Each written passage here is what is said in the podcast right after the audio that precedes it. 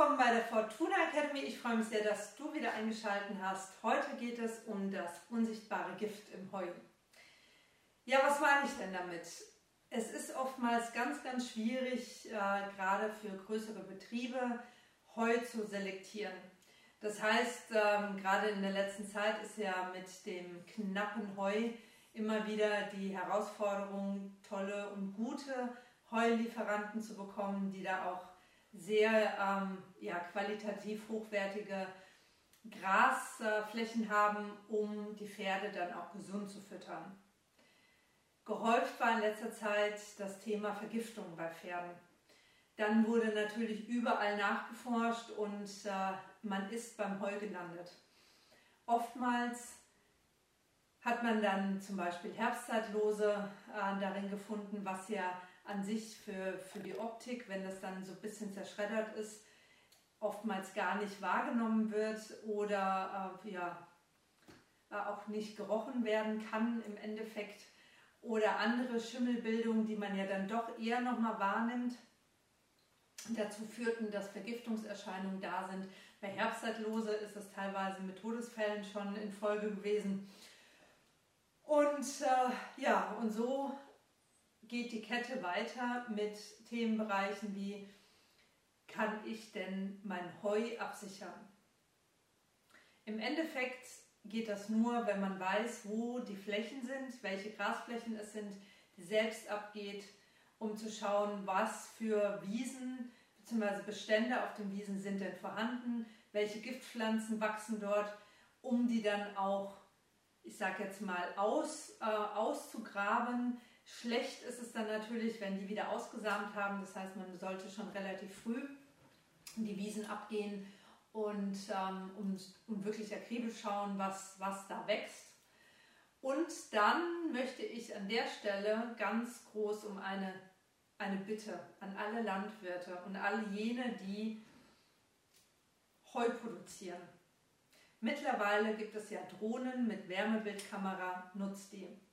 Nutzt die morgens bevor ihr mäht oder nutzt Hunde, die die ähm, Wiesen dann nochmal abgehen, die jetzt keine Rehkitze reißen oder kein kleines Tier reißen, aber zumindest aufmerksam machen drauf, um zu vermeiden, dass die auf grausamste Art und Weise dann geschreddert werden.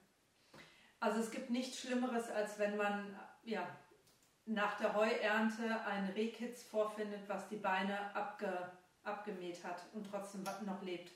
Also ja, wir haben mittlerweile die Technik und wir können sie nutzen oder wir können auch jemanden buchen, der das macht.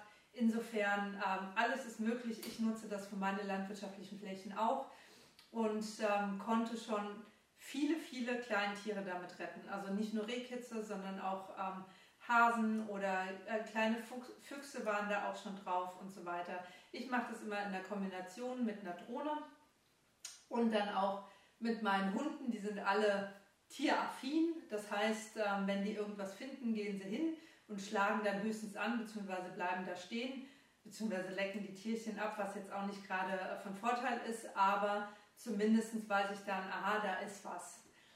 Und das wird immer morgens dann gemacht, bevor der Trecker dann drüber fährt. So, zu dem Standpunkt. Warum ich das nochmal erkläre, ist, wenn der Heuballen dann gepresst ist, und dann Kadaverreste oder wie auch immer Kadaver drin ist. Dann bringt es auch nichts, nur diesen kleinen Kadaverrest wegzumachen, sondern dann wird grundsätzlich der ganze Ballen weggeschmissen. Ebenfalls bei Schimmel. Schimmelsporen, die vermehrt an einer Stelle sind, haben sich aber durch den ganzen Trocknungsprozess, ja auch schon durch die ganzen anderen Helmchen oder durch den Ballen dann durchgeschwungen. Da bringt es auch nichts, einfach nur ein Stück wegzumachen. Da muss der Ballen auch weg. Und dann muss man schauen, sind die nebenliegenden Ballen auch betroffen und so weiter und so fort. Also eine Verkettung von unglücklichen Umständen im Endeffekt. Um das zu vermeiden, braucht man natürlich jemanden, der ähm, Ahnung hat, der seine Grünflächen gut bewirtschaftet und am besten, man macht sich auch nochmal selbst ein Bild davon und kann das überprüfen. Wenn man jetzt natürlich im Ausland oder weiter weg sein Heu bezieht, wird das sehr, sehr schwierig. Aber vielleicht kann man ja mit seinem Landwirt mal drüber sprechen, ob er da oder wie er mit diesen ganzen Giftpflanzen umgeht oder auch mit den Tieren dort umgeht und so weiter und so fort. Und dann kann man ja relativ schnell sehen, auf was man sich einstellen kann oder nicht. Also habt ihr Vergiftungserscheinungen oder irgendwie Unwohlsein beim Pferd, Koliken oder sonstiges, schaut euch auch mal das Heu an. Das wäre ganz sinnvoll. Nichtsdestotrotz ist Heu die wichtigste Grundlage ähm, für die Pferdefütterung, also anderthalb Kilo äh, pro 100 Kilo Pferdemasse sollte am Tag schon gefüttert werden.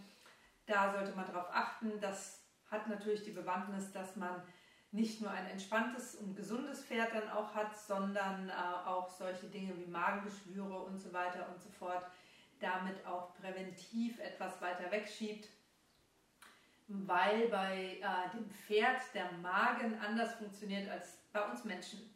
Zu dem Thema habe ich noch ein anderes Video, das findet ihr dann unten in der Beschreibung. Das könnt ihr euch dann gerne anschauen, äh, warum das Heu so wichtig ist.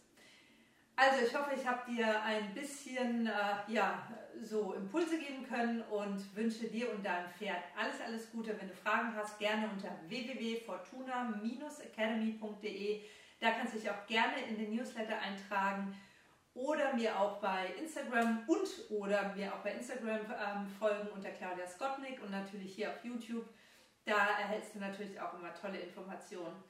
Alles Gute für dich. Danke fürs Zuschauen. Tschüss.